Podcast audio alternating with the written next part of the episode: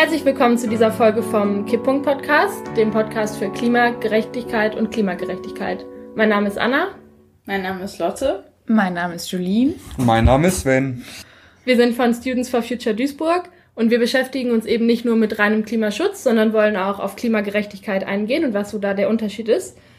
Ähm, in, der, in der Klimabewegung gibt es gerade eine große Diskussion darum, wohin die Klimabewegung gehen soll, welche Themen mit einbezogen werden ähm, und vor allem globale Dimensionen spielen da eine Rolle. Und genau auf diese Diskussion wollen wir eben in dieser Folge eingehen. Ich würde starten so ein bisschen mit einer offenen Frage, was die Klimagerechtigkeitsbewegung oder was die Umweltgerechtigkeitsbewegung eigentlich ist und inwiefern sie mit anderen sozialen Kämpfen überhaupt zusammenhängt. Genau, der Punkt ist dabei halt eben, dass wir Klima- und Umweltschutz nicht irgendwie einfach nur als eine Frage von Emissionen betrachten können, sondern wir müssen sehen, dass irgendwie die Zerstörung unseres Planeten, unserer Umwelt im Zusammenhang steht, irgendwie mit der auch zum Beispiel auch die soziale Ausbeutung auf unserer Welt steht, in der auch irgendwie Rassismus steht, in der irgendwie patriarchale Gewalt steht ähm, die alle irgendwie gemeinsam einen Ursprung haben und die irgendwie alle gemeinsam bekämpft werden müssen. Man muss zum Beispiel sehen, dass irgendwie für Profit und für Gewinn auf der ganzen Welt Menschen unter schrecklichen Arbeitsbedingungen ausgebeutet werden. Und genauso wird eben für Profit auch unsere Umwelt zerstört, damit man zum Beispiel ähm, auf Regenwaldgebieten riesige Monokulturen anbauen kann. Ähm, das heißt, wir haben irgendwie ein gemeinsames Problem, irgendwie einen gemeinsamen Feind, gegen den wir auch vorgehen müssen. Deswegen ist es sehr wichtig, dass wir gerade in Umweltfragen eben auch soziale Fragen mitdenken, sie gemeinsam bekämpfen ähm, und halt eben mit dem Anspruch äh, an unsere Arbeit zum Thema Ökologie gehen, ähm, eine allgemein gute und bessere Welt für alle aufzubauen.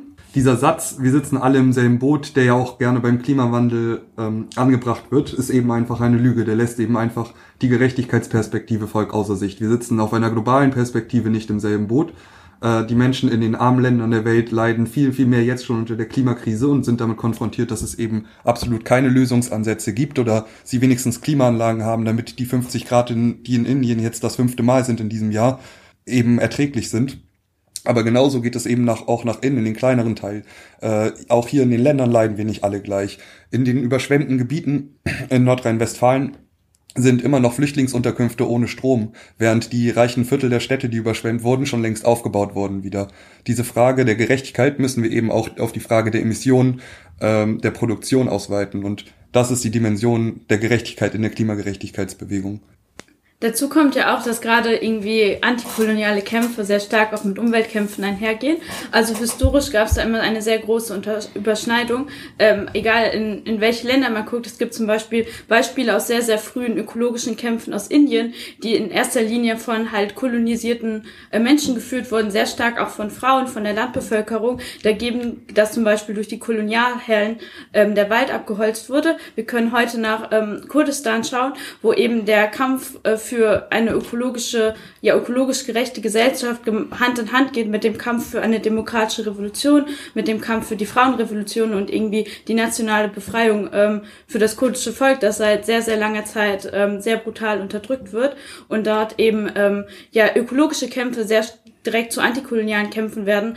Ähm, zum Beispiel ist ein, ein großes Kriegsmittel im äh, Krieg in Kurdistan, gerade das sehr stark von, vom türkischen Staat genutzt wird, Wälder niederzubrennen. Und wenn man dann zum Beispiel eine Aufforstungskampagne dagegen führt, ist das halt eben nicht einfach nur eine Aufforstungskampagne, sondern halt eben quasi auch ein Widerstand gegen den kolonialen Krieg, den der türkische Staat ähm, in Kurdistan führt. Und das ist halt eben auch eine Dimension, die wir betrachten, wenn wir von Klimagerechtigkeit oder von Umweltgerechtigkeit sprechen. Ja, in dem Sinne führt sich der Kampf eben fort. Von Rojava, von Make Rojava Green Again, der äh, vor allem von Internationalistinnen getragenen Kampagne, die dort äh, umgesetzt wurde, eben gerade für die Aufrüstung, äh, Aufforstung, über äh, die Zapatista, die ihre Wälder verteidigen, bis hin zu UreinwohnerInnen, die gegen Konzerne kämpfen, die äh, für Monokulturen ganze Landstriche des Regenwaldes abholzen möchten, bis hin eben zu den Waldbesetzungen im Hambacher Forst, und äh, den Menschen, die bei Ende Gelände in die Grube gehen, ist es eine Bewegung, die uns alle vereint und wo wir alle gemeinsam für eine gerechte Welt und für eine vor allem eben klimaneutrale Zukunft oder eine, eine Zukunft kämpfen, in der es uns eben nicht verunmöglicht wird, auf der Erde zu leben. Also so bei der ersten Frage haben wir ja schon gesehen, dass sich da ganz viele verschiedene Themen und äh, Protestformen irgendwie aufmachen, über die wir auch nochmal genauer sprechen wollen und die wir auch nochmal tiefergehend uns irgendwie ansehen. Ähm, und da ist halt erstmal so die Frage, okay, welche Mittel haben wir überhaupt als Klimabewegung ähm, des politischen Kampfes und Was sind da, ähm, ja, sagen wir mal, Tendenzen, die es gibt? Also wir sehen verschiedene Bewegungen, gerade halt auch so eine, sagen wir mal, bürgerliche Bewegung wie FFF. Dann haben wir gerade schon von Zapatistas gehört. Ähm, also es gibt sehr viele verschiedene Formen und deswegen haben wir so ein bisschen die Frage mitgebracht, welche Mittel des politischen Kampfes sind gerade irgendwie aktuell und ja, welche Form wollen wir hier in unserer Bewegung, also wie sehen wir da irgendwie Möglichkeiten, die zu verbinden? Ja, du hast schon Fridays for Future genannt. Also ich denke, da das wichtigste Mittel ist eben der Schulstreik. Ähm, dieses klassische, freitags nicht in die Schule gehen, um dafür auf die Straße zu gehen. Das ist eine Form. Dabei muss man halt sagen, es geht dabei vor allem um Forderungen an die Regierung. Ähm, da gibt es eben grundsätzliche Unterschiede. Also wir sehen gleich noch, dass eben das nicht der Weg ist, den alle in der Klimabewegung oder den nicht die ganze Klimabewegung eingeht. Aber eben schon zu sagen, okay, der Schulstreik ist ein sehr fortschrittliches Mittel, weil eben aktiv gestreikt wird ähm, und es eben in den Schulen auch dann zu Aufmerksamkeit darauf kommt. Ja.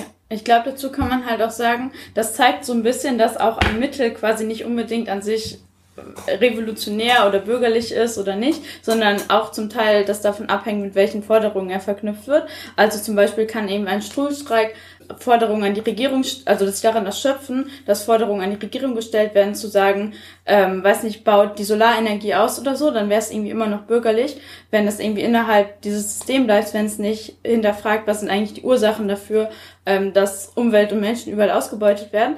Genau, aber wie Anna gerade schon gesagt hat, ist Streik und auch Schulstreik an sich ein, ein sehr fortschrittliches Mittel und gerade wenn man es noch mit ein bisschen ja weitergehenden Forderungen verbindet, damit zu sagen, okay, wir gehen vielleicht nicht nur geplant einen Tag freitags nicht zur Schule, sondern auch länger.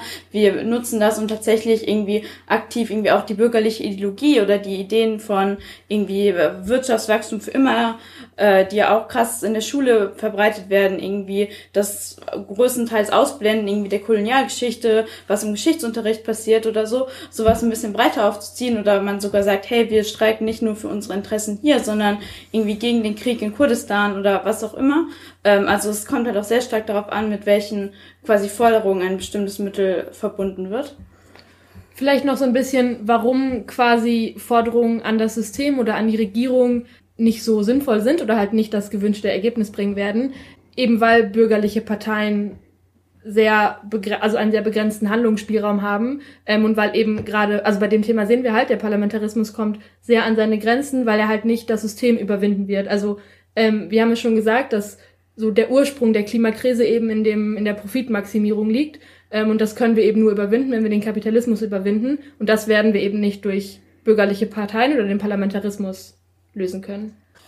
Ja, an dieser Stelle erleben wir eben auch dann den Übergang zu den anderen Bewegungen, äh, beziehungsweise die Schnittstelle und die Differenz. Also äh, es geht natürlich nicht unbedingt darum, sich gegen den Parlamentarismus jetzt auf meditate Art und Weise äh, zu, zwangsläufig zu organisieren, sondern es geht eben erstmal darum, wie sehr verlässt man sich auf den Parlamentarismus. Und eben gerade Bewegungen wie Ende Gelände die eben sagen, na okay, wir stellen keine Forderungen, weil wir wissen, ihr setzt die nicht um, sondern wir gehen praktisch in die Grube, wir äh, blockieren den, Profi den Profit der, der Großkonzerne und äh, damit eben auch wenigstens für eine kurze, begrenzte Zeit äh, den CO2-Ausstoß, der mit eben dieser Profitmacherei einhergeht. Äh, oder eben die Bese Bewegung der Waldbesetzung, die vom äh, Hambacher Forst sich ausgebreitet hat äh, in ganz Deutschland, die jetzt mittlerweile wirklich mehrere Waldbesetzungen umfasst, die auch ein spontanes Mittel der Besetzung ist und nicht immer so langfristig angelehnt, sondern angelegt, sondern eben auch mal umgesetzt wird, wenn einfach gerade ein akutes Problem ist, wenn zum Beispiel Parks platt gemacht werden sollen oder so. Das sind eben jetzt nicht Bewegungen, die sich zwangsläufig militant gegen den Parlamentarismus, gegen den deutschen Staat organisieren, aber die eben in ihrer Wahl der Protestform darüber hinausgehen, Forderungen zu stellen, sondern eben den Widerstand praktisch machen. Und das ist eben ein ganz wichtiges, ein, ein ganz wichtiger Punkt der politischen Kampfmittel, wo wir eben den Übergang sehen zu sowas wie Rojava, wo es eben genau der Fall war, dass die Kurden sich eben nicht äh, abhängig gemacht haben von dem, was der syrische Staat macht, sondern wo sie gesagt haben, okay, wir werden hier, wir werden hier im Stich gelassen, der syrische Staat vertritt nicht unsere Interessen, dann müssen wir unsere eigene äh, Region aufbauen, wo wir den syrischen Staat vertreiben. Das ist dasselbe bei den Zapatista, das ist dasselbe bei äh, UreinwohnerInnen, wo eben der Staat direkt äh, faschistische Banden schickt, die eben Wald, äh, Waldgebiete abfackeln genau diese Frage, wie man letztlich gegen den Parlamentarismus, gegen den Staat, der uns ausbeutet, kämpft, ob in den, in den Bäumen sitzend oder eben in den Bergen sich verschanzend als Guerilla. Das ist letztlich äh, eine Frage auch des gesellschaftlichen, der gesellschaftlichen Situation. Aber erstmal das, was die Kämpfe verbindet, ist eben, dass man es praktisch macht, dass man es eben macht, ohne dass man dabei abhängig ist von, von der Genehmigung von irgendwem oder sowas. Ich finde ähm, gerade irgendwie die Aktionen von Ende Gelände sind auch voll der interessante Punkt, wo ich finde, man eigentlich auch so ein bisschen ich weiß nicht, so unterschiedlichen Perspektiven drauf gucken und das diskutieren kann. Ähm, also es ist eine Bewegung, die geht äh, an die Orte der Zerstörung, die sorgt schon tatsächlich für finanziellen Schaden und auch für einen großen Image-Schaden, was man auch nicht unterschätzen darf. Sie sorgt auch irgendwie dafür, dass sich regelmäßig ja irgendwie der, die Polizei und der Staat sich so ein bisschen selbst entlarvt, damit irgendwie sie, wie hart sie zum Teil halt eben gegen tatsächlich einfach nur friedliche Blockaden vorgehen. Ähm, gleichzeitig finde ich es auch schon irgendwie quasi so ein bisschen so einen legitimen Punkt zu sagen oder die Frage aufzuwerfen, okay, was bringt das heute noch? Also wir wissen, dass zum Beispiel RWE, RWE weiß, wann die Aktionen sind, RWE bereitet sich darauf vor, macht Kohlelager und so weiter. Ähm, das ist nicht mehr der krasse finanzielle Einschnitt, der es mal war. Ich glaube, wir, also was heißt wir? Also ich würde aus meiner Perspektive trotzdem sagen, dass das irgendwie sehr wichtige Aktionen sind und auch, auch eine relevante Aktionsform. Zum einen halt weil sie uns so ein bisschen darauf vorbereitet, was heißt vorbereitet, das ist jetzt schon so ein großes Wort, aber zumindest so ein bisschen, ja, dieses Ding hat von irgendwie, wir können als einzelne Leute, als ArbeiterInnen, als Jugendliche aktiv werden und irgendwie haben tatsächlich die im Grunde die Macht in unserer Hand, auch irgendwie die Kapitalisten stillstehen zu lassen, auch wenn es heute nur für ein paar Tage sind. Ähm, aber es gibt uns quasi so ein bisschen die Grundsteine dafür, ähm, das auch größer anzugehen oder zu sagen, hey, heute sind nur ein paar Tage, aber wir werden mehr, die Aktionen werden ja auch größer. Inzwischen beteiligen sich ähm, jedes Jahr mehrere tausend Menschen an diesen Massenaktionen. Ähm, und ja, es gibt uns so diese Handlungsmacht. Ich glaube, das ist sehr wichtig. Nicht nur gegenüber irgendwie die Konzernen, sondern gerade durch dieses Ding von äh, massenhafter Personalienverweigerung ja auch gegenüber dem Staat. Ähm, und es zeigt halt, wie quasi man sich kollektiv ja auch vor staatlichen Repressionen schützen kann. Ähm, genau, deswegen finde ich Ende Gelände so voll einen interessanten Punkt, so, weil man kann natürlich auch einwa äh, einwerfen, hey, geht es überhaupt weit genug? Sollte was die Städten so zurückgelassen werden, dass RWE sie danach benutzen kann? Ist es cool, sich von den Bullen wegtragen zu lassen oder sollte man da mehr machen, wenn die Bullen ankommen und versuchen, die Blockade zu räumen? Also das sind ja alles Fragen, die man sich stellen kann und ich finde es auch wichtig, dass man diskutiert und aufwirft und sich fragt, was sind die Umstände, die wir heute haben, was brauchen wir da, was brauchen wir vielleicht auch nicht. Ähm, genau, aber deswegen finde ich gerade Ende-Gelände ist eigentlich so voll der interessante Diskussionspunkt. Ähm, generell ziviler Ungehorsam, wie er im Moment in Deutschland geführt wird, ist ja auch eine große Debatte so. Es wird so voll unterschiedlich angegangen. Gerade schon mehrmals gesagt, Ende-Gelände geht halt mehr so tatsächlich zu den Konzernen selbst hin, blockiert aber es gibt ja auch komplett andere Ansätze, wie zum Beispiel bei XR oder Aufstand der letzten Generation, die mehr so auf Öffentlichkeit schaffen eingehen. Ja, genau. Also Aufstand der letzten Generation ist vielleicht auch nochmal ein spannender Punkt, über den wir sprechen können, weil da gerade oder zumindest in der Vergangenheit weniger große Konzerne angegriffen worden sind, sondern eine relativ kleine Gruppe an Leuten sich beispielsweise auf die Straße geklebt haben und dann eine Straße blockiert haben, um quasi Forderungen an die ähm, an die Regierung zu stellen, also quasi ähnlich wie Fridays for Future und ich glaube im Ursprung auch es darum ging, ähm, gegen Lebensmittelverschwendung anzugehen. Genau, aber sich da jetzt gerade eigentlich auch schon so eine Entwicklung ähm, ja abbildet, zu sagen, okay, wir machen auch militantere Aktionen, die Beispiel, also beispielsweise durch das Abdrehen von Ölpipelines, ähm, wo man auch schon so eine Entwicklung auf jeden Fall ablesen kann, wo man sich auch, also auf der einen Seite fragt, okay, es werden wichtige, also wie Lotte gerade schon erzählt hat, wichtige Militanzerfahrungen gesammelt, ähm, die dann quasi jetzt ja vielleicht auch schon dafür zugeführt haben könnten, zu sagen, wir machen krassere Aktionen oder Aktionen, die, die aktiv auch Emissionen einsparen und die weniger Forderungen an die Regierung sind. Ich denke, das ist ein relativ wesentlicher Punkt. Also wir müssen schon sehen, dass die Klimabewegung oder allgemein soziale Bewegungen sich eben in der Regel in einem konstanten Prozess weiterentwickeln. Es ist selten, dass äh, es wirklich große Teile der Bewegung gibt, die aktiv sich zurückentwickeln, sozusagen. Natürlich haben wir das, dieses Phänomen mit den Grünen ein bisschen ähm, und wir haben eine große Gruppe von äh, oder eine große Fraktion innerhalb von FFF, die natürlich immer noch sehr nah an den Grünen dran ist, wobei wir auch sehen, dass es langsam aufbricht mit der Realpolitik, die die Grünen betreiben. Und das eines der Probleme bei Aufstand der letzten Generation ist eben, dass es relativ kontextlos äh, in der Klimabewegung stattgefunden hat. Äh, Generation äh, Aufstand der letzten Generation hat keine Massenbewegung hinter sich. Das nimmt ihnen eben ein bisschen die Legitimität weg. So, dadurch, dass sie das öffentliche Leben einschränken, aber eben für sich und aus einer relativ individuellen Entscheidung heraus, das ist, das nimmt eben ein Stück weit die Legitimität.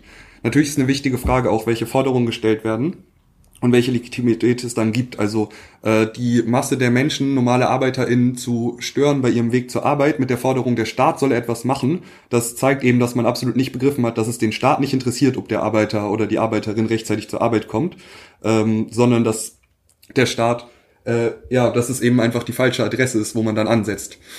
Also beziehungsweise es interessiert den Staat irgendwann schon, wenn halt das irgendwie nicht zur Arbeit kommen oder spät zu arbeiten kommen, halt irgendwie die Massen, das Massenphänomen ist, dass es tatsächlich irgendwie ernsthaft die Wirtschaft einschränkt ähm, und tatsächlich irgendwie die ArbeiterInnen es aus irgendwie auch eine eigene Motivation machen, ähm, auch aus irgendwie einer Form von Streik oder so.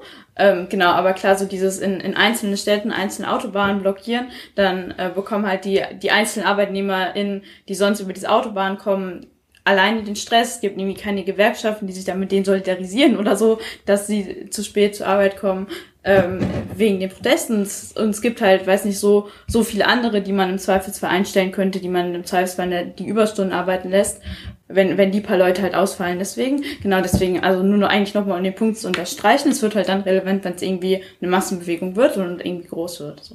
Noch ein sehr gutes, konkretes Beispiel dafür ähm, sind gerade als Extinction Rebellion noch aktiver war in Deutschland eben die Extinction Rebellion Aktion. Also wenn die Extinction Rebellion diese Massenaktion gemacht hat, wie zum Beispiel einmal in Berlin und die ganze Stadt lahmgelegt hat, hat das eben eine ganz andere gesellschaftliche Wirkkraft, als wenn Kleingruppen von Extinction Rebellion äh, Straßen blockieren an den Ampeln oder sowas. Da sieht man eben einfach, dass es eben darum geht, in welcher Massenhaft, äh, in welcher Masse das stattfindet. Vielleicht um nochmal auf die Verbindung von ArbeiterInnen und Klimakämpfen zurückzukommen, da gibt es ein sehr positives Beispiel. Ähm, die IAA, also diese Automesse, die ja jedes Jahr stattfindet ähm, in München, wird natürlich auch von Protesten begleitet. Also es gibt dieses Smash IAA-Bündnis, was sich halt explizit gegen diese Automesse richtet und dagegen, dass eben ja die Autolobby mehr oder weniger ihre Propaganda auf der Straße vertreiben kann. Ähm, Im Rahmen der Proteste gab es eine Besetzung eines Bosch-Werks, ähm, das eben geschlossen werden sollte. Da werden Verbrennungsmotoren hergestellt und eben unter diesem Vorwand, dass das jetzt auf die Produktion von E-Autos umgestellt werden sollte, ähm, sollte eben dieses Werk geschlossen werden. Und die Produktion soll einfach nur ins Ausland verlegt werden. Ähm, und damit eben nicht massenhaft ArbeiterInnen gekündigt werden, gab es da eben diese Besetzung, was irgendwie eine ziemlich gute Verknüpfung, finde ich, ist von Klimakämpfen auf der einen Seite, aber eben ArbeiterInnenkämpfen auf der anderen Seite.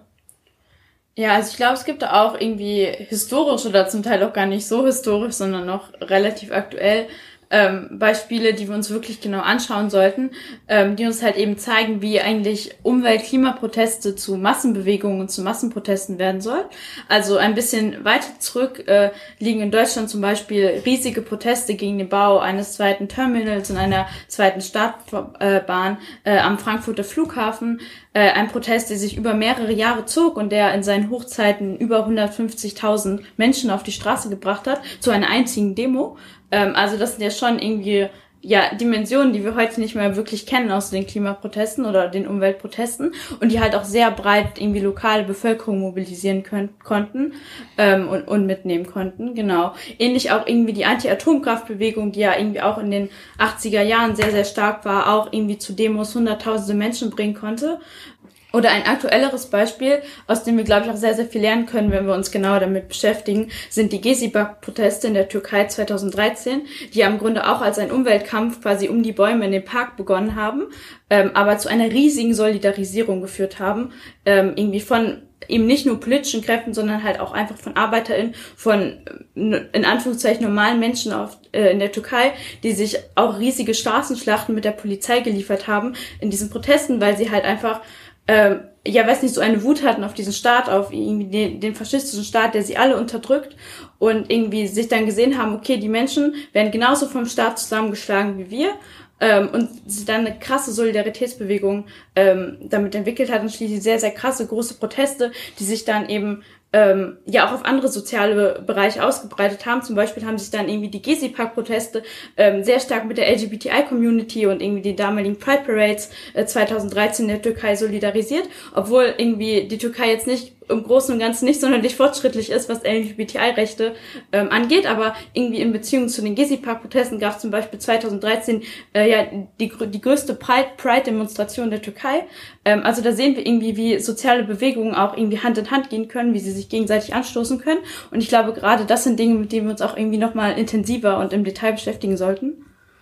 Ich glaube generell, dass wir das eben lernen können, wenn wir wirklich in die Vergangenheit gucken. Also die beiden Beispiele, die wir jetzt gehört haben, gerade eben, also Gezi-Park-Proteste, aber auch die Smash IAA, zeigen eben, dass Umweltkampf wirklich zu einer, äh, zu einer Macht wird, wenn es eben anfängt, soziale Kämpfe miteinander zu verbinden. Dass wirklich die Isolierung, also dass die Isolierung auf nur Umweltfragen, auf nur Klimafragen eben das ist, was uns als Bewegung limitiert und dass, wenn wir das aufbrechen, wir eben auch äh, in einem ganz anderen Kontext, in einer ganz anderen Dimension gesellschaftliche Kämpfe führen können.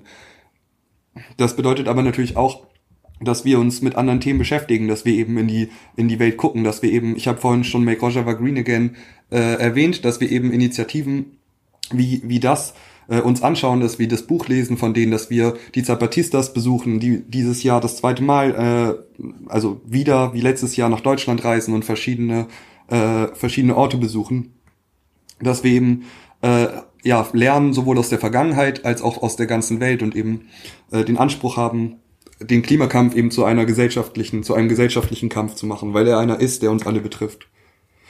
Genau, also wenn man dann bei uns selber in die Gruppe schaut und wir haben jetzt gerade schon viel über ähm, die Türkei, Kurdistan und Lateinamerika geredet ähm, und sehen, okay, da sind irgendwie unsere Haupt, äh, also liegt irgendwie unser Hauptfokus gerade, wenn wir über internationale Kämpfe reden und vielleicht müssen wir da dann auch irgendwie als Bewegung Selbstkritik leisten, okay, inwiefern oder warum funktioniert das gerade nicht so, wie wir uns das vorstellen? Warum können wir unsere Kämpfe nicht verbinden? Und da könnte man jetzt auch darüber sprechen, wie sehen Kämpfe in afrikanischen Ländern aus? Und wenn wir uns jetzt quasi selber als Internationalisten bezeichnen, so vielleicht müssten wir da halt auch schauen, okay, dann müssen wir halt auch solche Kämpfe irgendwie mit einbeziehen und, und fragen, okay, warum haben wir die nicht auf dem Schirm?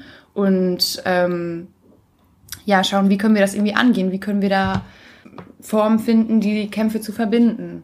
Weil ich glaube, also generell ist so ein bisschen die Wahrnehmung irgendwie der Deutschling, zumindest, ich weiß nicht, wie genau das in anderen Ländern aussieht, so sehr so irgendwie so ein bisschen ahistorisch oder irgendwie losgelöst von irgendwie fortschrittlichen Bewegungen in der Geschichte, aber auch weltweit. Ähm, also wir wissen wenig über irgendwie die revolutionäre oder irgendwie ja fortschrittlich linke Geschichte in Deutschland, aber halt noch weniger über andere Länder. Irgendwie so ja Lateinamerika, die Zapatistas, ähm, der kurdische Befreiungskampf, das sind die Sachen, die noch relativ groß sind, die ja auch bei uns relativ groß sind. Ähm, aber wie du halt auch schon richtig meintest, so ich meine, also ich weiß nicht, wie fallen vielleicht spontan aus dem Kopf vielleicht zwei, drei aktuelle Bef ja, fortschrittliche Bewegungen äh, aus dem afrikanischen Kontinent ein, historisch vielleicht noch ein paar, auf jeden Fall nicht annähernd so viele, wie es sein sollten und vor allen Dingen nicht annähernd in der Tiefe, ähm, wie sie sein sollten. Ähm, genau, also ich glaube, das ist also diese ein bisschen ja Ahistorität in Anführungszeichen, das sind ein bisschen diese Brüche, die wir haben mit irgendwie unserer Geschichte, aber halt auch irgendwie mit der Geschichte von irgendwie sozialen Kämpfen, von ökologischen Kämpfen auf der ganzen Welt, ist was, was uns auf jeden Fall daran hemmt, zu wachsen und ja, uns weiterzuentwickeln und zu lernen. Genau, also wir müssen uns eben schon klar machen, dass wenn wir sagen, wir kämpfen für die Rechte der Unterdrückten, dass es eben nicht bedeutet, wir suchen uns dann hier und da aus, welche Kämpfe wir führen, äh, sondern dass wir dass es dann eben bedeutet, wirklich für die Re Rechte der Unterdrückten zu kämpfen, überall auf der Welt und eben auch die Forderungen und Bedürfnisse der Unterdrückten zu kennen. Äh, also ich habe das Gefühl, dass äh, die linke Bewegung im Allgemeinen, aber auch die Klimabewegung äh, sich gerne aussucht, welche Fragen sie supporten, welche Fragen sie äh, einfach komplett ignorieren und gar nicht drüber reden. Das ist eben auch einer der Punkte, Punkte in Afrika äh, oder in, auf dem afrikanischen Kontinent, äh, warum es eben sehr wenig Solidarität gibt. Wir picken uns dann einzelne Sachen raus, gehen auf die Straße für Kurdistan, gehen auf die Straße vielleicht mal für Klimagerechtigkeit global, aber wir haben, wir haben eben selten allgemeine Demonstrationen gegen Globalisierung. Wir führen allgemein sehr, sehr, sehr wenig die Kämpfe der Leute aus den betroffenen afrikanischen Ländern von der Klimakrise. Also wir haben die Tendenz als Bewegung, als, als linke Bewegung allgemein, immer zu sagen, ja, wir müssen auf die Betroffenen hören, wir müssen auf die Betroffenen hören, aber dann müssen wir uns eben auch die Frage stellen, inwiefern hören wir tatsächlich auf die Betroffenen Ähm, und vor allem auf welche Teile der Betroffenen hören wir. Setzen wir dann nur, äh, also treten wir dann ein für die Forderungen der UnterdrückerInnen, äh, also der, der herrschenden Klasse in, äh, in den afrikanischen Ländern oder treten wir eben ein für die für die Forderung der wirklich Unterdrückten in den afrikanischen Ländern. So und wenn wir das wollen, dann bedeutet das eben uns tief damit auseinanderzusetzen, weil es eben nicht in der Tagesschau kommen wird, was wirklich die Forderungen und die Bedürfnisse der ArbeiterInnen äh, dort sind. Da wird dann vielleicht darüber gesprochen, was die Afrikanische Union fordert und so. Das sind sicherlich teilweise auch legitime äh, legitime Forderungen, die wir auch bis, die wir auch auf die Straße tragen müssen zu einem gewissen Punkt. Äh, aber wenn wir halt wirklich für die Rechte der Unterdrückten einstehen wollen, heißt es eben, uns damit zu, unter, uns damit zu beschäftigen und sie zu kennen. Und das ist eben eine große Schwäche, gerade, äh, gerade in der, in der Bewegung, gerade im Hinblick auf Afrika. Wenn wir irgendwie gerade bei den Bedürfnissen von anderen Ländern sind und den Klimakämpfen von Menschen in anderen Ländern, finde ich es wichtig, auf die Bedingungen einzugehen, unter denen die Menschen dort kämpfen. Also wir sehen, dass die Zapatistas sich zum Beispiel bewaffnen, ähm, eben weil die Bedingungen komplett anders sind, weil sie eben konkret bedroht werden. Ich glaube, das ist auch ein bisschen der Punkt, warum die bürgerliche Presse oder warum, warum von bürgerlicher Seite das als nicht erwähnenswert betrachtet wird.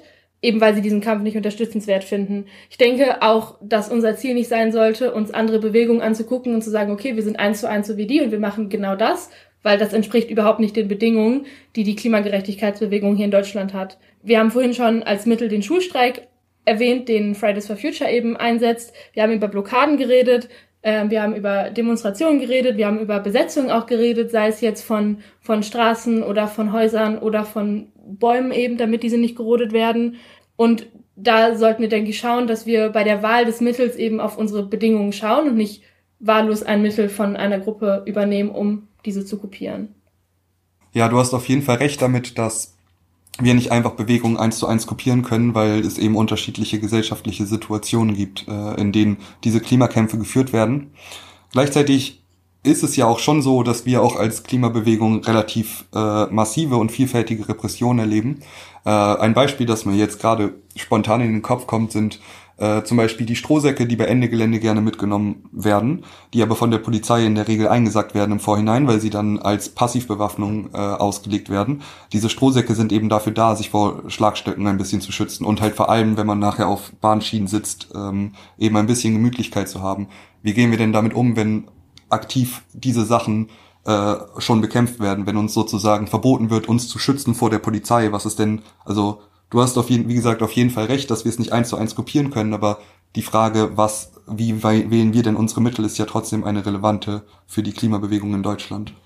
Ja, voll, da stimme ich dir auf jeden Fall zu. Ähm, ich denke, so ein bisschen, wenn sich die Bedingungen ändert, unter denen wir politische Arbeit machen und unter denen wir Widerstand leisten gegen eben dieses ausbeuterische System, dann muss sich unsere Praxis auch genau dem anpassen. Also ähm, ich denke, was auf jeden Fall nicht eintreten darf, ist der Fall, dass wir dann quasi einknicken und sagen, ja, okay, dann nehmen wir die halt nicht mit und die Polizei bekommt quasi ihr Recht und ja, wir knicken dann ein vor dem Staat. Ähm, ich denke, ein gutes Beispiel irgendwie für aktiven Widerstand gegen noch mehr Repression ist Ella, ähm, eine Person, die zu sehr lange, also die anderthalb Jahre knapp in Untersuchungshaft saß, ähm, weil sie angeblich einen Polizisten getreten haben soll, eben beim Widerstand gegen die Räumung im Dannröder Forst in Hessen. Ähm, genau, ihr wurde dieser versuchte oder dieser Tritt vorgeworfen ähm, und noch ein paar mehr Sachen. Ähm, es konnte aber nie nachgewiesen werden und der ganze Prozess ist eine Sache für sich. Alles sehr gestellt. Ähm, es ist auch Videomaterial vorhanden von der Polizei, wo genau zu sehen ist, dass es eben keinen Tritt gab. Ähm, aber Ella wurde eben deswegen anderthalb Jahre in U-Haft gehalten. Ähm, und was ich daran sehr bewundernswert finde, ist, dass eben ihre Personalien bis zum Schluss nicht rausgekommen sind. Also sie wurden dann abgegeben. Ich denke, Warum das so ist, darüber können wir nur spekulieren, aber sie hat anderthalb Jahre oder über anderthalb Jahre ihre Identität verschweigen können. Ähm, und das bedeutet ja eben auch, dass keiner ihrer Familie ihr schreiben konnte, dass sie niemandem von ihrer Familie, von ihren Freundinnen schreiben konnte ähm, und dass sie über nichts Persönliches schreiben konnte, weil alles, was sie geschrieben hat, wurde ja kontrolliert. Und ich finde diese Opferbereitschaft sehr bewundernswert, also wie viel sie in Kauf genommen hat, damit ihre Personalien eben vom Staat nicht bekannt gemacht werden. Ja, okay, da hast du auf jeden Fall recht, das ist ein wichtiger Punkt. Gerade allgemein diese Frage der Personalienverweigerung. Äh, im Kontext von Ende und aktiven zivilen Ungehorsam ist natürlich eine recht entscheidende. Also die Personalienverweigerung bei Ende Gelände ist ja einer der, eins der wesentlichen Mittel von Ende Geländeaktionen, dass eben kollektiv keine Personalien angegeben werden, der Personalausweis zu Hause gelassen wird, Fingerabdrücke und die Fingerkuppen verklebt werden, dass keine Fingerabdrücke genommen werden können und es eben so der Polizei nicht möglich ist, einfach weil wir viele sind, unsere Personalien aufzunehmen und uns mit Repression zu überschütten. Also genau dieser Punkt von, okay, dann müssen wir eben vielleicht äh, darauf, also uns darauf einlassen, die Poli dass die Polizei uns die Strohsäcke wegnimmt und die äh, Schlagstöcke ein bisschen mehr wehtun und die Schienen ein bisschen, ähm, bisschen härter und ungemütlicher sind.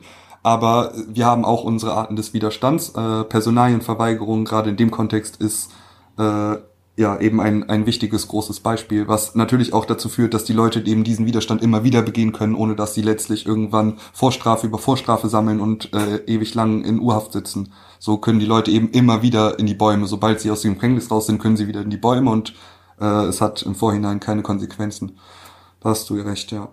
Ja, ich denke gerade dieser Punkt der Opferbereitschaft, dass man eben ähm, sich natürlich, also dass es total beschissen ist, diese Repression gibt, aber davon dürfen wir uns halt nicht einschüchtern lassen und eben diese Opferbereitschaft weiterhin erbringen und zu sagen, okay, dann rechnen wir halt damit, dass wir danach ein paar Tage in der Gesa landen ähm, und wir fangen das eben kollektiv auf und es ist nicht, dass jemand alleine gelassen wird, sondern wir fangen eben kollektiv diese Repression, die wir ja auch dann kollektiv erfahren, auf. Ja, also ich würde auch sagen, das ist eine Frage, die wir uns ähm, eben nicht nur in Bezug auf irgendwie zivilen Ungehorsam stellen müssen, auf irgendwie Blockaden, Sabotage, was auch immer, sondern die wir uns ja im Moment auch immer mehr im Kontext von einfach nur normalen Versammlungen, von Demos, Kundgebungen und so weiter stellen müssen.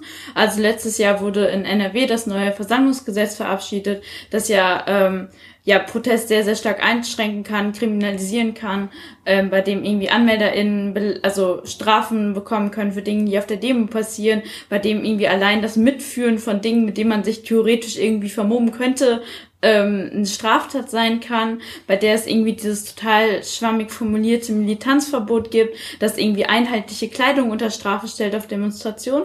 Ähm, also bisher wurde das noch nicht so krass angewendet, das neue ähm, Versammlungsgesetz in NRW, aber das wird jetzt sicherlich auch kommen mit der Zeit und dann werden wir uns ja auch immer mehr damit beschäftigen müssen, irgendwie neue Wege entwickeln müssen, wie wir dann ähm, mit den Repressionen der Polizei umgehen, wie sie zum Beispiel damit umgehen, dass sie viel einfache Versammlungen verbieten können auch oder irgendwie OrdnerInnen verbieten können und so. Also ich glaube, wir stehen da schon vor der Frage, also ja, das Ganze auch ein bisschen größer aufzurollen. Um nochmal auf den Punkt, äh, den Anna davor gemacht hat, ein bisschen zurückzukommen, den Punkt der Opferbereitschaft. Ich glaube, dass wir da eben auch als Bewegung noch weiter zusammenwachsen müssen. Ne? Also wir erleben es ja schon re relativ regelmäßig, dass Kleingruppen von Leuten äh, eben Bagger besetzen zum Beispiel, in dem vollen Bewusstsein, wie Anna schon gesagt hat, dass sie danach äh, eine Woche in der Gesa sitzen. Und was wir als Bewegung machen müssen, ist nicht alle die Bagger besetzen massenhaft, sondern eben daraus einen politischen Kampf machen. Wir müssen eben dann dafür sorgen, dass diese Baggerbesetzungen in einem gewissen Kontext stattfinden, weil die Baggerbesetzungen sind anders als jetzt äh, die Aktionen von äh, Aufstand der letzten Generation zum Beispiel, eben in dem gesellschaftlichen Kontext von äh, Kampf gegen Kohleenergie, der einer der wichtigsten Klimakämpfe ist, den wir hier in Deutschland führen müssen. Und diese Frage von wir lassen die Leute nicht alleine, ist, äh, die erschreckt sich ja über viele Punkte. Also das geht ja von GESA-Support, wenn eben in unseren Regionen Leute von Baggern äh, im Knast sitzen, bis hin zu äh, dezentralen, massenhaften Aktionen überall in Deutschland oder eigentlich überall auf der Welt im besten Fall, wenn eben nächstes Jahr Lützerath geräumt wird, dass es, wir es eben schaffen, äh, ein, zum Beispiel dieses Konzept umzusetzen äh, in ganz vielen Teilen äh, Deutschlands irgendwas zu besetzen, wo die Leute hochklettern müssen, weil eben die deutschen Bullen nur eine begrenzte Anzahl von Kletter von Kletterkops haben. Und wenn wir es eben schaffen, diese Kletterkops irgendwo zu binden, dann braucht eben die Räumung im Dani länger. Ähm, und dann ist es eben auch nicht so einfach, sowas wie eben bei Ella zum Beispiel totzuschweigen, weil alles nur in einem relativ kleinen Raum eines Waldes stattfindet, wo es leicht ist, Presse einzuschränken und so. Also wenn die Polizei dann anfängt, uns massenhaft überall in Deutschland brutal von den Bäumen zu zerren und uns danach einen äh, versuchten Totschlag reinzudrücken, äh, dann ist es eben sehr viel, wenig, sehr viel le weniger leicht für den Staat, das auch letztlich durchzusetzen. Gleichzeitig ist natürlich die Frage äh, von ähm, von Versammlungsgesetz und von allgemeinen repressiven Gesetzen eine relativ entscheidende. Also dass dieses Versammlungsgesetz, das ein Modellgesetz für Deutschland sein soll, was auch schon von verschiedenen hochrangigen PolitikerInnen so formuliert wurde, eins zu eins, dass es eben in NRW stattfindet, in einem der größten Industriestandorte Deutschlands, in eben äh, einem der Punkt, also an einem der Orte, wo eben gerade diese kämpferischen Klimaproteste ganz massiv äh, fortgeführt werden, wo sie eben auch dem Kapital äh, dem deutschen Kapitalismus, den deutschen Unternehmen wirklich äh, gewisse Stiche setzen. Ähm, das müssen wir eben sehen und wir müssen ja damit umgehen, wie jetzt gerade schon gesagt wurde. Also wir dürfen eben deswegen nicht den Kampf äh, aufgeben, sondern wir müssen entweder, also wir müssen eben Methoden entwickeln, dass wir mit den mehr Repressionen äh, besser als Bewegung und kollektiv umgehen können.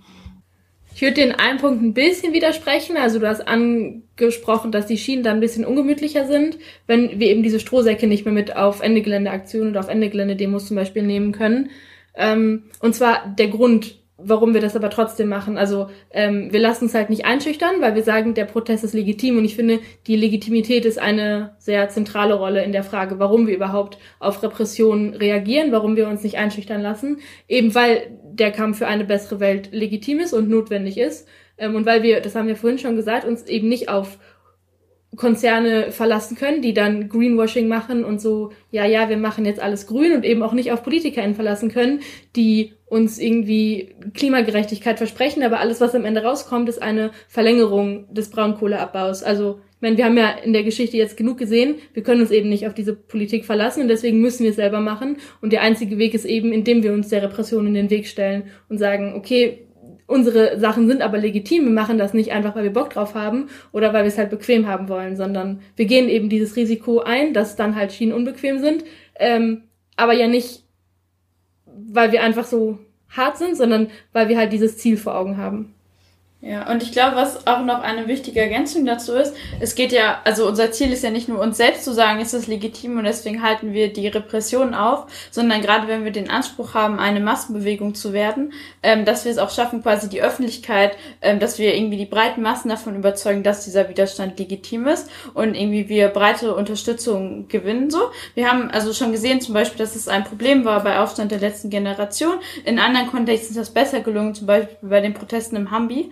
Ähm, genau, aber dass wir halt ja darauf hinarbeiten, dass es halt eben ja die gesamtgesellschaftliche Meinung oder zumindest ein Großteil äh, der Menschen die Meinung haben, ähm, es ist legitim, diese Kämpfe zu führen, es ist wichtig, sie zu führen. Und auch, also es müssen nicht alle sich in die Tagebauer setzen, es müssen auch nicht im Zweifel alle, weiß nicht, äh, streiken oder niemand geht in die Schule, das wäre natürlich sehr krass, aber im Zweifelsfall sind wir auch schon deutlich weiter, wenn zum Beispiel in Antwort auf solche Repressionen oder in Solidarität mit den Betroffenen dann viele tausend Menschen auf die Straße gehen, zum Beispiel ähm, ja, hat das dabei sehr, sehr dabei geholfen, dass der ähm, Hambi nicht äh, abgeforstet wurde, dass es halt eben diese großen Proteste dabei gab. Und hätte es die in anderen Kontexten noch viel, viel größer gegeben, wird es die heute noch viel, viel größer ähm, geben, werden wir sicherlich auch schon ein bisschen weiter.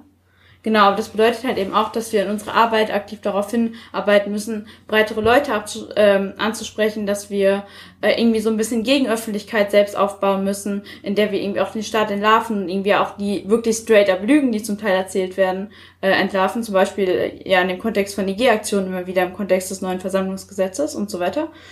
Gerade im Kontext des neuen Versammlungsgesetzes muss man natürlich voll sagen, dass Repressionen immer irgendwo anfangen und das Ende irgendwo anders ist, ganz weit, also im Zweifel noch nicht mal absehbar für uns in der jetzigen Situation. Auch wenn die Polizei uns die Strohsäcke jedes Mal, wenn wir auf die Aktion gehen, wegnimmt, nehmen wir sie eben trotzdem jedes Mal mit. So, wenn die Polizei uns die Strohsäcke wegnimmt und wir dann wissen, die Schienen sind ungemütlich, dass wir, dann gehen wir eben trotzdem auf die Aktion. Also wirklich das Widerständige und das, äh, ja, was ihr gerade gesagt habt, da stimme ich euch voll zu. Ihr habt mich überzeugt. Wir haben ja schon mit diesem, okay, wir stellen uns der Repression kollektiv in den Weg und machen eben weiter einen Punkt angesprochen, ähm, der für die Perspektive, wohin soll die Klimabewegung eigentlich hin, ähm, oder wohin soll die Klimabewegung, ähm, schon sehr, sehr wichtig ist. Weil ich denke, das ist einer von vielen Punkten. Ein anderer Punkt ist zum Beispiel diese Massentauglichkeit, aber auch die, die Massenarbeit. Also, dass wir, das hat Lotte ja schon angesprochen, dass wir eben die Massen mitnehmen und dass es nicht mehr ist, einzelne Leute gehen dahin, sondern wir machen das kollektiv und natürlich, das hast du ja auch schon gesagt, es gehen nicht alle Leute in die Grube, nicht alle Leute besetzen den Bagger, ähm, aber der, der Protest kann ja vielfältige Formen annehmen und dass man halt sagt, okay, ähm, zehn Leute besetzen den Bagger, aber tausende Menschen machen in ganz Deutschland, auf der ganzen Welt eben Solidaritätsaktionen damit und solidarisieren sich eben mit diesem militanten Mittel, aber dass der Protest eben nicht bei dieser Militanz aufhört. Ja, also ich glaube, eine der großen Herausforderungen dabei, wirklich irgendwie Massen ja anzusprechen, Massen auf die Straße zu bringen, ist irgendwie so diese Balance dazwischen zu finden, dass wir irgendwie Leute ein Stück weiter abholen müssen, wo sie stehen, äh, aber gleichzeitig halt nicht irgendwie anfangen dürfen, rückschrittlich zu werden und irgendwelche, ich weiß nicht, im Zweifelsfall rassistischen, sexistischen oder halt einfach irgendwie super konservativen, reformistischen irgendwie Sachen aufzugreifen und zu wiederholen, die sie sagen, um quasi bei der Masse anzukommen. Ich glaube, das ist immer so voll das, also man braucht so voll das Fingerspitzengefühl, ähm, um das hinzukriegen, gerade wenn es irgendwie auch um die Frage geht, hey, Legitimität von irgendwie ein bisschen militanteren Aktionen. Ähm, genau, ich glaube, irgendwie ein, eine wichtige Sache dabei ist halt irgendwie zum Beispiel einzelne Themen aufzugreifen, die halt viele Leute sehr beschäftigen. Also im Moment haben wir eine sehr hohe Inflation, die Leute wirklich krass thematisieren, die sie krass merken, irgendwie die Nudeln kosten doppelt so viel im Supermarkt, die Spritpreise sind doppelt so hoch und dass man zum Beispiel auch sagt, irgendwie man arbeitet als Klimabewegung irgendwie dazu und zeigt, hey, wir wollen nicht irgendwie in einer Welt, in der sich ihr euch nichts mehr leisten könnt, weil das ist ja auch so voll was, was der Klimabewegung vorgeworfen wird. Die wollt, dass wir alle, weiß nicht, wieder in Lebenhütten wohnen und keine Technik mehr haben oder so. Und ich glaube gerade irgendwie Arbeitsinflation, das jetzt als ein Beispiel, wäre zum Beispiel was, wo man das auch so ein bisschen aufbrechen könnte, so dieses Vorurteil gegen ähm, die Klimabewegung und zum Beispiel auch klar machen kann, ähm, die Spritpreise sind im Moment so hoch, weil die äh, Ölkonzerne höhere Profitmargen da drauf schlagen. Die haben jetzt quasi den Krieg in der Ukraine äh, genutzt, um so ein bisschen ja heimlich und irgendwie mit einer vorgeschobenen Legitimation, halt der Krieg macht alles teurer, ähm, einfach nur ihre Profitmargen zu erhöhen. Also sie machen im Grunde einfach nur mehr Geld damit. Deshalb ist der Sprit so teuer und nicht wegen irgendwelchen Ökoabgaben und so weiter im Moment. Dass man halt zum Beispiel sowas klar macht und auf so einer Ebene dann auch Leute anspricht und sagt so, ja, okay, der Sp also, ne, wir wollen statt 9-Euro-Ticket ähm, kostenlosen, gut ausgebauten, verlässlichen öffentlichen Nahverkehr für alle. So, das ist so ein bisschen, denke ich, was wichtig ist, wenn wir tatsächlich Massen bewegen wollen. Ich denke auch in dem Zusammenhang ist es wichtig zu erwähnen, ähm, also gerade mit irgendwie dem Stopp von Braunkohle, mit der Forderung danach geht irgendwie einher, okay, dann kommt dieser Punkt, aber wollt ihr, dass alle Mitarbeitenden von RWE ihren Job verlieren? Also wir als Klimagerechtigkeitsbewegung sollten mit den Werktätigen arbeiten und in keinem Fall gegen sie. Also die einzelnen Leute, die bei RWE arbeiten, machen das ja zum Großteil nicht, weil sie den Konzern so geil finden und weil sie ähm, wollen, dass die Klimakrise weiter angefeuert wird, sondern weil sie eben auf diese Lohnarbeit angewiesen sind, weil ihnen vielleicht das Berufsfeld Spaß macht. Keine Ahnung, wenn es Ingenieure sind, macht ihnen das Ingenieursein Spaß, aber ja nicht die Ausbeutung, die da mit einhergeht. Und ich denke, das ist ein wichtiger Punkt, dass wir eben sagen, also auch den Werktätigen klar machen, hey, wir wollen mit euch kämpfen, wir wollen mit euch einmal gegen diese ökologische Ausbeutung kämpfen, aber auch gegen die Ausbeutung durch das Unternehmen ähm, und nicht gegen euch. Ich glaube auch nochmal, um das so auch aufzugreifen, was Lotte vorhin gesagt hat, dass es ganz wichtig ist, diese Momente irgendwie zu nutzen. Also zum Beispiel, wenn man jetzt auch im Hambacher Forst sich anschaut, dass da auch Massenproteste ähm, oder Massen sich solidarisiert haben mit den Menschen, die in den Baumhäusern gelebt haben. Dass es halt auch 2018 ein Jahr war, was zum Beispiel sehr heiß gewesen ist, wo den Menschen immer bewusst geworden ist, okay, die letzten vergangenen Jahre waren alles ähm, Jahre oder Sommer, die geprägt waren von Hitzewellen. Und da quasi erstmal bewusst geworden ist, okay, die Klimakrise ist irgendwie was, was auch bei uns da ist, was, was schon voll weit fortgeschritten ist. Und ich glaube, dann ist es für uns wichtig, dass wir dann solche Dinge irgendwie auch entlarven wie Inflation, dass das ähm, Lebensmittel und Energie einfach teurer wird, zu sagen, okay, das ist nicht irgendwie eine Ausnahme gerade, sondern es ist ein System, was dahinter steckt. Und dass wir das quasi deutlich machen, zu sagen, okay, das betrifft uns alle auch international. Und da müssen wir, glaube ich, ein bisschen dran gehen, nicht zu sagen, okay, also diese Momente nicht verstreichen zu lassen, sondern zu sagen, das zu nutzen, um ähm, das System zu entlarven, ja.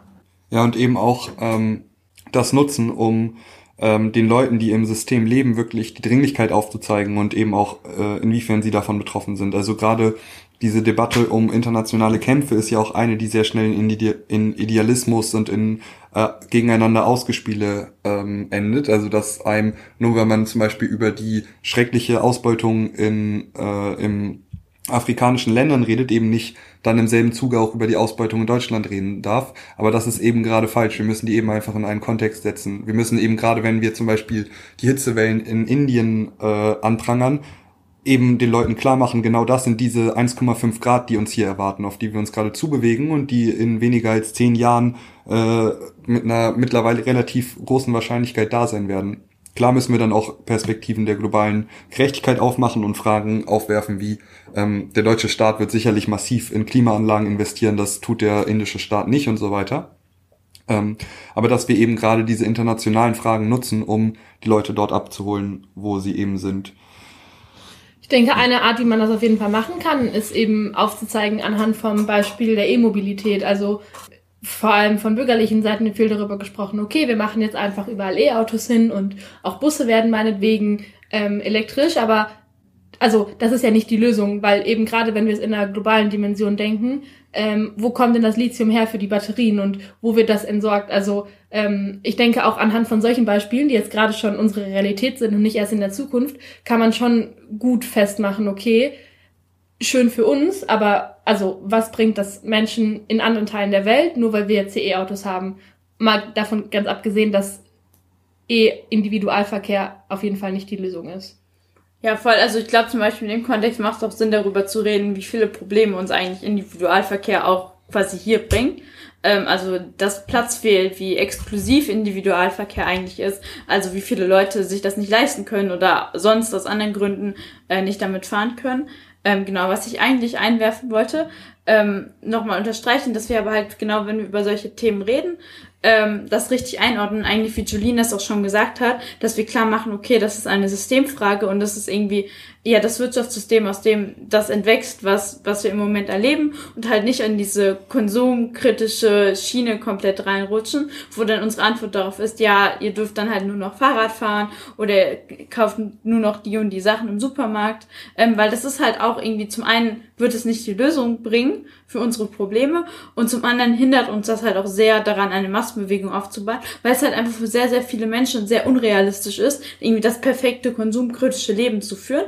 Und wir sehen halt eben auch, wie auch schon an Beispielen angeschnitten wurde, dass die Antwort irgendwie der großen Konzerne nur darauf ist, quasi mehr grüne, in Anführungszeichen, Produkte auf den Markt zu bringen, ähm, um immer noch mehr zu verkaufen und noch mehr Greenwashing zu betreiben, was im Endeffekt dem Planeten auch nicht mehr so viel bringt. Ne? Also deswegen, nur um das nochmal zu unterstreichen, dass irgendwie auch ja Konsumkritik nicht die Lösung sein kann, sondern wie Julien eigentlich sehr, sehr gut klar gemacht hat, wir müssen irgendwie in jeder Frage, die wir behandeln, auch klar machen, was das Problem ist, das dahinter steht. Und das ist halt einfach dieses auf Wachstum, auf Profit, auf Ausbeutung basierendes kapitalistische Wirtschaftssystem.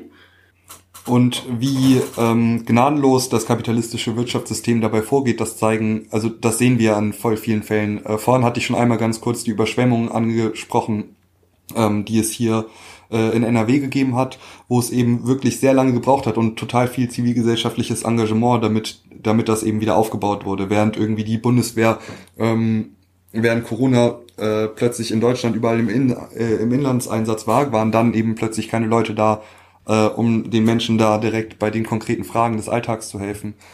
An dieser Stelle daneben auch wieder die Verbindung äh, in afrikanische Länder. Wir sehen dort total gut, wie eben, obwohl diese Länder jetzt schon, also schon im jetzigen Zeitpunkt kurz vorm äh, absoluten Untergang stehen, wie Hungerkatastrophen dort sich immer weiter ausbeuten, ausbreiten, wie eben die Produktion oder die Ausbeutung der Landstriche konkret das Leben der Menschen einschränkt, die Lebenszeit verkürzt und so und eben trotzdem die vor allem westlichen Staaten dort weitermachen, dass eben die kapitalistischen Machthaber der, äh, der afrikanischen Staaten nicht sagen, okay, hier ist Schluss, unser Land kann, also das Land, das ich regiere, kann das nicht mehr, äh, kann das nicht mehr hinnehmen und dass eben auch der globale Westen nicht sagt, dass, dass eben auch der globale Norden nicht sagt, dass ähm, äh, es, es reicht bis zu einem gewissen Punkt, sondern dass diese Ausbeutung eben so lange geht, bis wir wirklich alle untergegangen sind. Das heißt, wenn wir ja, das heißt ja in der Konsequenz, wenn wir wirklich Klimawandel aufhalten wollen, wenn wir wirklich real die Probleme der Leute lösen wollen, dann müssen wir, wie jetzt von Jolien und Lotte und auch von Anna gut dargelegt wurde, eben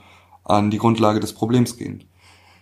Ich denke, ein Punkt ist eben, die Aufgabe der Klimagerechtigkeitsbewegung ist es, dass wir quasi so eine Gegenöffentlichkeit aufbauen, also dass wir dieses Narrativ aufbrechen von, ja, so ist das System halt, so ist die Welt halt, das können wir nicht ändern. Also ähm, dieses klassische Bild von, es muss Gewinner geben und Verlierer geben. Natürlich muss es, damit es Gewinner geben kann, Verlierer geben, aber nur weil es jetzt so ist, ist es ja kein, also es ist ja kein Naturgesetz. Ähm, es gibt eben andere Möglichkeiten jenseits von, ja, damit wir im, in Europa Reichtum haben, müssen halt afrikanische Länder leiden. Also das ist ja kein, also natürlich ist es der Ist-Zustand, aber das ist ja keine, es muss ja nicht für immer so sein. Und ich glaube, das müssen wir halt aufbrechen und irgendwie sagen, okay, nur weil es jetzt so ist, also oder gerade weil es jetzt so ist, müssen wir eben dafür sorgen, dass es nicht mehr so als gesellschaftlich anerkannt ist.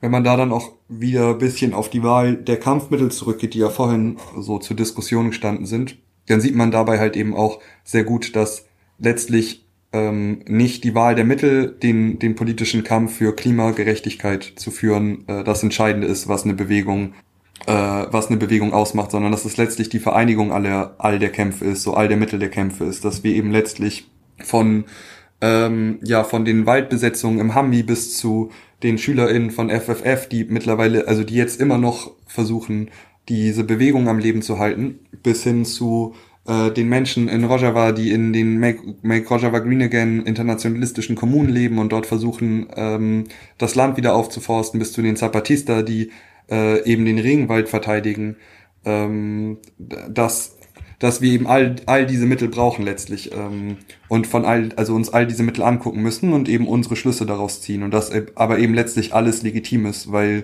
die Klimakrise ist eben auch existenzbedrohend. Ich denke, das ist auch eine gute Möglichkeit, um quasi neue Protestformen auszuprobieren. Also natürlich haben wir diese ja, Standardsachen, also es gibt Schulstreiks, es gibt Demos, es gibt Besetzungen, aber ich denke auch, um irgendwie möglichst viele Menschen anzusprechen, müssen wir überlegen, okay, wie können wir Leute ansprechen? Also ganz praktisch, äh, man macht einen Infostand in der Stadt oder man macht eine Ausstellung oder man macht Vorträge oder also, dass man halt überlegt, okay, was kann man eigentlich machen? Macht man äh, medienwirksame Aktionen, also dass man, wie Leute schon gesagt hat, die Leute da abholt, wo sie sind. Also ähm, ich denke quasi Solidaritätskampagnen mit Besetzungen und irgendwie Solidaritätsmahnwachen sind natürlich wichtig. Ich denke aber, dass sie eben Leute, die gar nicht in dieser Bubble sind, nicht abholen. Und ich denke, dass wir da gucken müssen, okay, wie kann man wirklich die breite Masse quasi einsammeln.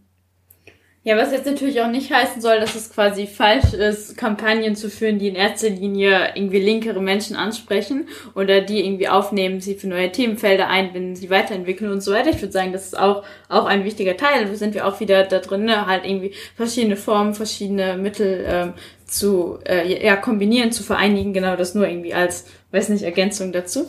Oder ähm, vielleicht nochmal, um an den Punkt von Anna auch anzuknüpfen, dass halt schon auch wichtig ist, dann eine Perspektive zu geben. Also dass man sagt, okay, wir machen diese ganzen Arbeiten, wir müssen irgendwie unsere Kämpfe verbinden, aber im Endeffekt es auch wichtig ist, um quasi so eine breite Masse ähm, dafür zu, ja, auch zu mobilisieren, ist auch wichtig ist, dass es eine klare Perspektive auch gibt und es nicht einfach nur darum geht, okay, wir müssen irgendwie, so wie es jetzt geht, geht's nicht, das ist klar. Aber zum Beispiel, wenn wir jetzt an gestern erst ein Gespräch geführt, wo sich halt auch eine junge Frau gefragt hat, okay, ich kann mir aber gar nicht vorstellen, wie es anders aussehen soll. Ich kann mir überhaupt keine Welt vorstellen, in der das gerade nicht so ist. Also genau das, was du gesagt hast, ist schon so implementiert als Naturgesetz, dass es diese Ungerechtigkeiten auf der Welt gibt. Aber dass man dann halt klar macht, okay, es gibt Perspektiven, die sehen anders aus und dass man dann halt schaut, okay, wir müssen irgendwie nach Rojava schauen und uns und da irgendwie unseren Blick hinrichten.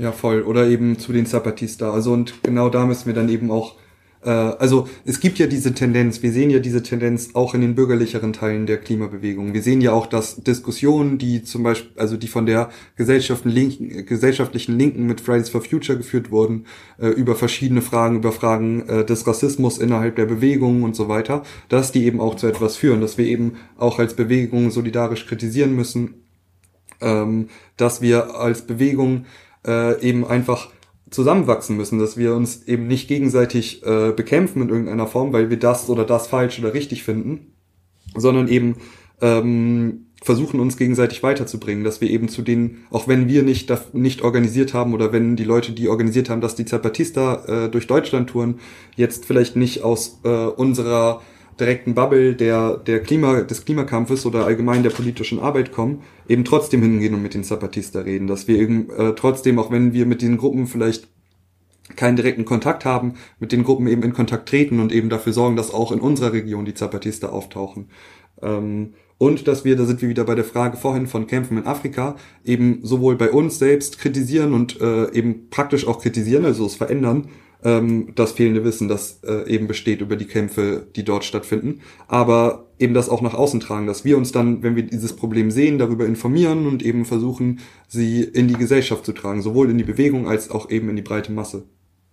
Ich denke, der Punkt von Gruppen und Kämpfe verbinden ist sehr, sehr wichtig.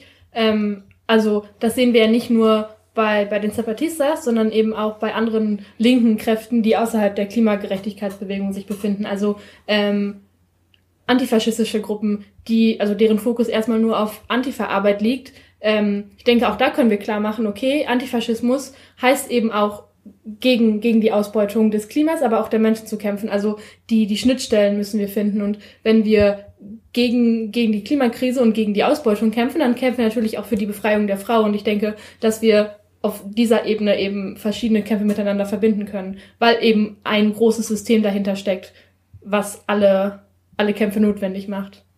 Äh, Gerade die Frage des Antifaschismus ist, denke ich, eine, die wir uns äh, sehr aktiv stellen müssen als Bewegung. Wir haben bei Ende Gelände letztes Jahr gesehen, dass es, äh, also als Beispiel gesehen, dass äh, es aktiv Drohungen gab von, von Faschisten von rechter Seite gegen Ende Gelände und dass es eben die Notwendigkeit gab, uns an, mit, also sich mit Antifaschistinnen zu vernetzen und einen antifaschistischen Selbstschutz aufzubauen. Äh, es ist ja sowieso auch klar, dass die Kräfte, gegen die die antifaschistische Bewegung kämpft, auch die hauptsächlichen Kräfte sind, die, gegen die, die, äh, gegen die wir kämpfen. Die AfD wird garantiert nicht ähm, für irgendwie, also schafft garantiert nicht mehr Bewusstsein für Klimagerechtigkeit in dieser Gesellschaft, sondern verschwemmt eben eher diese, diese Debatte, äh, verschwemmt eben eher diese Debatte der globalen Gerechtigkeit und so weiter mit eben Fremdenhass und mit eben äh, von unten nach oben treten, von oben nach unten treten, verschwemmt eben diese Debatte, Debatte mit von oben nach unten treten. Ähm, dass wir eben auch da einen klaren antifaschistischen äh, Grundkonsens entwickeln und eben auch irgendwie uns nach innen reflektieren, inwiefern wir äh, Teil sozusagen einer antifaschistischen Praxis und einer, einer eine offene Kultur leben. Äh, inwiefern so das freie, bestimmt sehr, sehr schöne Leben im Hambacher Forst eben auch frei und attraktiv ist für Menschen, die eben nicht eins zu eins so aussehen wie wir oder denselben sozialen Hintergrund haben. Ähm, das muss letztlich eben das Ziel sein. Äh, was jetzt ein bisschen ein anderer Punkt ist, äh, aber ein wichtiger auch, ist, glaube ich, so ein bisschen eine breitere Ernsthaftigkeit äh, auch in die Klimabewegung zu bringen. Also wir haben vorhin schon darüber geredet, dass es auch viele Menschen gibt, die tatsächlich sehr viele Opfer bringen ähm, für den Kampf um Klimagerechtigkeit. Äh, aber das ist trotzdem im Moment eher noch ein kleiner Teil der Klimabewegung. Es gibt schon auch viel so diese Kultur von, wir machen das, worauf wir Spaß haben, wir machen das, worauf wir Bock haben, was uns gerade gefällt. Wir wollen irgendwie so ein bisschen, weiß nicht, happy sein und gute Stimmung haben, was natürlich nicht komplett falsch ist und natürlich sollte uns irgendwie unsere politische Arbeit oder unser Aktivismus auch Spaß machen, uns weiterbringen und so weiter.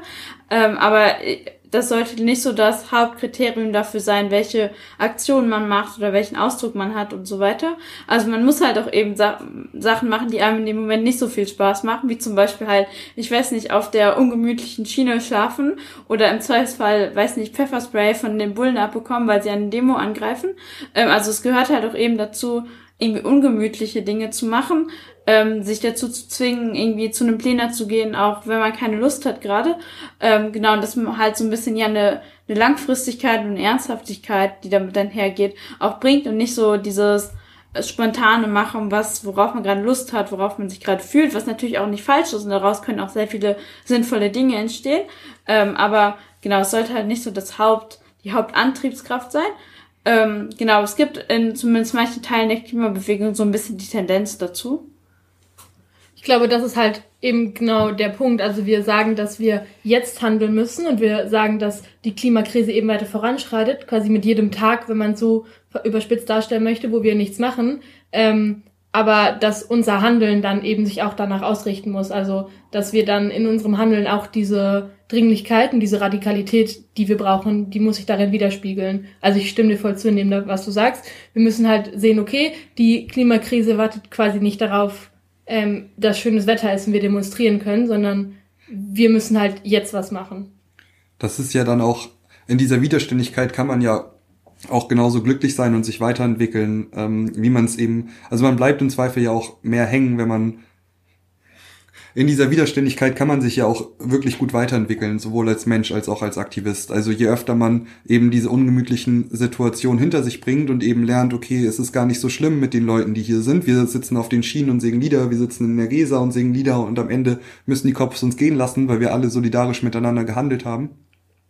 Oder eben auch die Cops müssen uns am Ende nicht gehen lassen und äh, aber voll viele Leute schicken mir Bücher äh, in die Gesa für die paar Tage, in denen ich drin sitze und so. Also diese Frage von, wenn wir den Kampf wirklich ernster führen wollen, dann geht es eben auch darum, uns sowohl als Bewegung, aber eben auch als Aktivistin, äh, als einzelne Subjekte, die diesen Kampf eben führen, weiterzuentwickeln. Und das tun wir eben nicht, wenn wir uns nur in unserer Komfortzone bewegen. Ich stimme euch auch allen zu. Also ich finde, das sind wichtige Punkte.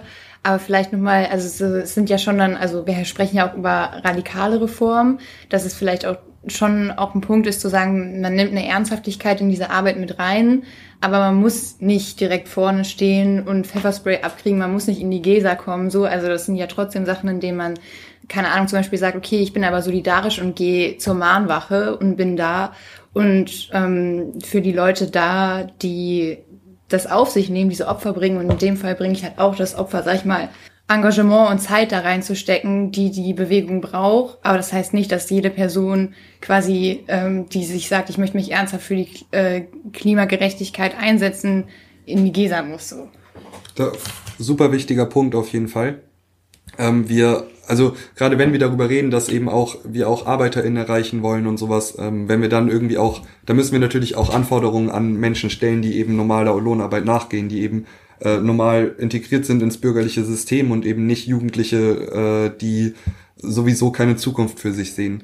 Ähm, und dann kann das eben genau, also genauso aussehen, dass man sich zum Beispiel als Arbeiter äh, in seiner Gewerkschaft äh, für Klimaschutz äh, engagiert, dass man eben dafür sorgt, dass die Gewerkschaft zum Beispiel an einem äh, zentralen Klimastreik von Fridays for Future mit auf die Straße geht, dass äh, vielleicht die weiß ich nicht, so die bürgerlichen Initiativen, in denen man aktiv ist, wenn man bei Fridays for, äh, wenn man bei Greenpeace ist oder vielleicht an noch viel bürgerlichen Initiativen wie diesen Roundtables oder so, dass man eben dafür sorgt, dass die Orte, an denen man sich befindet, eben auch sich mit dem Thema Klima auseinandersetzen, dass man eben, wenn äh, der, wenn Lützerath geräumt wird und man eben am anderen Ende Deutschlands wohnt und arbeiten gehen muss, dass man eben nicht nach Lützerath fahren muss, sondern auch dort eine Demo anmelden kann. Dass wenn man eben weitergehen möchte, auch dort auf Bäume klettern gehen kann und eben einen relevanten Beitrag leisten kann, indem man eben, wie ich vorhin auch schon gesagt habe, äh, einfach Kletterbullen äh, bindet. Also wir müssen dort auch wirklich eine vielfältigere Art, die Aktionsform zusammenzuführen, äh, finden und dürfen uns, da hast du voll recht, sehr wichtiger Ein Einwand nicht immer nur in so diesen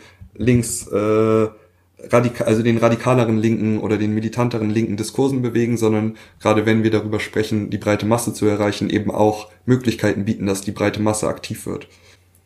Und auch äh, in einer Demo sein, äh, die mit Pfefferspray angegriffen wird und man kriegt das Pfefferspray nicht direkt ab und trotzdem in der Demo bleiben und trotzdem solidarisch sein und weiterlaufen, das ist wichtig und das ist ähm, ein genauso großer Teil und genauso ein wichtiger Aspekt, wie eben das Pfeffer abzubekommen. Wir haben schon über sehr, sehr viele Punkte gesprochen, die die Klimagerechtigkeitsbewegung beachten muss und die wichtig sind bei der Frage eben, wohin muss die Klimagerechtigkeitsbewegung. Ähm, vielleicht, um das so ein bisschen zusammenzufassen, also ein wichtiger Punkt, den wir angesprochen haben, ist eben die Verbindung von Umweltkämpfen zu sozialen Kämpfen, dass wir ähm, die Klimagerechtigkeitsbewegung, wie wir gerade gesagt haben, eben ArbeiterInnen tauglich machen. Äh, dann ein Punkt, der gerade mit mit den Kämpfen, mit den ökologischen Kämpfen in Kurdistan ähm, in Verbindung gebracht wird, ist Internationalismus, aber eben nicht nur da, sondern äh, wir müssen solidarisch sein mit Kämpfen in anderen Ländern, wir müssen von anderen Kämpfen lernen und eben die Kämpfe, die sie dort führen, an unsere Gegebenheiten anpassen und dann genauso hier führen. Ähm, wir haben auch gesagt, dass wir quasi so eine Gegenöffentlichkeit aufbauen müssen, also irgendwie dieses Narrativ aufbrechen und ja aufzeigen, dass eine andere Welt möglich ist und dass es eben nicht so sein muss, dass es Gewinner und Verlierer gibt. Ähm, ja, ein Punkt, den ich persönlich auch sehr, sehr wichtig fand, ist eben diese Bereitschaft, Opfer zu bringen und diese Ernsthaftigkeit, mit der wir an politische Arbeit gehen oder mit der wir auch an die, an die, ja, an das große, den großen Begriff von Klimagerechtigkeit rangehen, dass es eben nichts ist, was irgendwie nebenher passieren kann und dass es nichts ist, was wir durch Bequemlichkeit erreichen, sondern dass wir uns halt aktiv einbringen. Ja, so die Frage des Podcasts war ja auch so ein bisschen, wohin muss sich die Klimabewegung entwickeln? Ich denke, dass wir da auch aus der Diskussion, die wir jetzt geführt haben, sehen können, dass die Klimabewegung sich allgemein in eine positive Richtung entwickelt. Ähm, wenn man jetzt ein konkretes Beispiel, das auch vorhin schon kurz genannt wurde, das momentan äh, recht viel diskutiert wird in der Klimabewegung, dass eine Fortführung der Kämpfe eine Radikalisierung der Kämpfe ist, äh, wie eben friedliche Sabotage äh, zum Beispiel nennt, dann können wir, denke ich, äh, auch aus der Diskussion heraus und generell auch als Gruppe sagen, dass wir das auf jeden Fall begrüßen und dass wir das auf jeden Fall für einen notwendigen und sinnvollen nächsten Schritt sehen, den zivilen Ungehorsam eben noch äh, eine Stufe weiterzuführen, aber dass es eben nicht Grundvoraussetzung ist für die Bewegung und dass es auch nicht das Einzige ist, was die Bewegung braucht. Also äh, sich weiterentwickeln, auch radikaler werden, bedeutet die Kämpfe zu verbinden, bedeutet eben äh, auch wenn in den Gewerkschaften wieder, Widerstand von den Führungsebenen herrscht, trotzdem für unsere Interessen einzustehen. Das ist eine vielfältige, eine vielfältige Aufgabe, die wir erfüllen müssen. Ja, also ich glaube, das war schon ein gutes Schlusswort. Wir haben über super viele verschiedene Themen diskutiert. Wir konnten das meiste natürlich nur anreißen. Wir haben sicherlich auch Dinge vergessen und werden uns, weiß nicht, nachher an den Kopf schlagen und sagen, hey, warum haben wir darüber nicht geredet? Ähm, aber ich glaube, wir haben schon ja auch viele wichtige Punkte abgedeckt, über viele wichtige Themen gesprochen. Ähm, und für uns war auf jeden Fall allein irgendwie die Vorbereitung auf diesen Podcast, äh, die Aufnahme dieses Podcasts selbst schon irgendwie eine Lernerfahrung und eine Auseinandersetzung mit irgendwie vielen wichtigen äh, Fragen. Und ich hoffe, äh, oder wir hoffen, dass dieser Podcast auch euch ein bisschen weitergebracht hat. Ihr müsst uns natürlich nicht in allem zustimmen, was wir gesagt haben. Ihr könnt uns widersprechen. Ihr könnt sagen, warum habt ihr an die und die Dinge nicht gedacht? Aber wir hoffen, dass wir mit diesem Podcast äh, zumindest irgendwie einen Denkanstoß gegeben haben, irgendwie eine Diskussionsgrundlage, die weitergeführt werden kann, äh, damit wir uns halt eben als Bewegung zusammen entwickeln. Wir danken euch fürs Zuhören. Ähm, wir hoffen, ihr geht jetzt auch raus irgendwie mit neuen Ideen, mit neuen Gedanken und vor allen Dingen irgendwie mit dem Mut und dem Willen, was zu machen. Ähm, selbst wenn es nur kleine Sachen sind, geht raus und macht irgendwas, redet mit Leuten, geht zu lokalen Gruppen, vernetzt euch, geht zu der nächsten Demo, zum nächsten Streik, was auch immer. Ähm, ob es jetzt groß ist oder klein, jeder Schritt ist wichtig im Kampf gegen die Klimakrise. Wir haben keine Zeit zu verlieren und die Klimakrise wartet nicht. Sie wartet nicht auf unseren Bachelor, auf unseren Schulabschluss oder was auch immer wir uns gerade als Entschuldigung vielleicht auch überlegen, nicht das zu tun, was wir eigentlich tun könnten. Es ist jetzt unsere Zeit, aktiv zu werden und wir müssen jetzt den Schritt gehen und dabei weiterlernen. Damit verabschieden wir uns von unserem Podcast. okay. Tschüss. Tschüss.